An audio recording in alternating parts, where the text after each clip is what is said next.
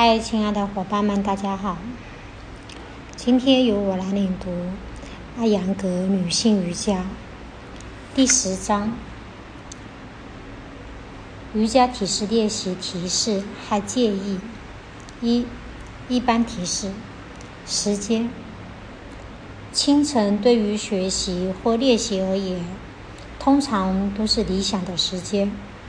然而，对于瑜伽的初学者来说，早晨并不是最佳时间，因为这时他们的肌肉是僵硬的。初学者最好的最好在下午或者晚上开始练习，这时身体的肌肉是柔韧的。日后随着他们练习的进步，肌肉变松弛时，就可以调整到早晨。此外，要注意饭后与练习瑜伽的时间必须有间隔。一天中的其他任何时间都可以练习瑜伽体式。女性或许会发现很难遵循固定的时间来练习，虽然任何时间练习都没有害处，但是理想的训练必须坚持在固定的时间练习。通常。身体和心灵在早晨时是清醒和放松的。此外，这时是练习有难度的体瑜伽体式的最有效的时间。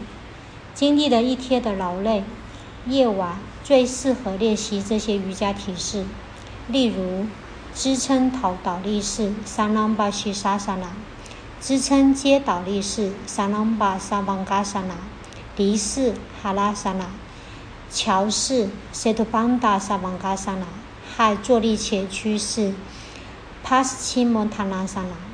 这些体式能缓解疲劳，帮助人体获得良好的睡眠和平静的心情。每个体式的间隔，每个体式的间间隔，在讲解技巧时已经给出了。做每个体式的间隔。年龄，任何年龄的人都可以练习瑜伽体式。七岁或八岁是开始练习的最佳年龄，但是这并不意味着人们不能年长些再开始。基本的原则是按照自己的能力来选择体式。本书中列出的姿势适合任何年龄的人练习。习练者应该运用自己的判断力，选择对自己最有益的体式。卫生习惯，在开始练习瑜伽体式前，务必要先做完个人早晨的清洁卫生。如果练习者患有急性或慢性的便秘，应该练习下面的体式：支撑头倒立式三郎巴西沙沙郎。扭转侧倒立式，扭转侧倒立式 p a s w a s h i s a s a n a 扭转倒立式，Pa Paravita Ikapada Shisasana，支撑接倒立式，Salamba Samangasana，离式哈拉萨那，侧离式 Pasva 哈拉萨那，胎儿。胎儿接倒立式，卡拉皮达萨那萨，卡拉皮达萨那，sorry，嗯，胎儿接倒立式，平达萨那，因沙邦嘎萨那，海侧胎儿接倒立式，帕斯瓦平达萨那，因沙邦嘎萨那，这些体式有利于缓解便秘。在做姿势的过程中，身体要先排泄完毕，然后再继续练习。沐浴后更容易练习瑜伽，但是如果你习惯热水浴，请不要立即开始练习，因为扩张的血管会使你眩晕。十五或者二十分钟以后再开始练习，并不一定要洗，并不一定要洗冷水沐浴。或者一定在黎明前沐浴，要遵循你的习惯。如果在练习后由于出汗，你还想再洗个澡，当然可以。但在这种情况下，最好在他湿湿以后，等上十五或者二十分钟。食物最好空腹练习瑜伽体式。开始开始练习前喝一杯茶、咖啡或者牛奶是没有害处的，但是最好在少量进食一小时后或者饱餐四小时后再开始。可以在练习结束后喝一杯轻饮料。如果进食固体食物的话，要在一小时后，否则会伤害消化系统。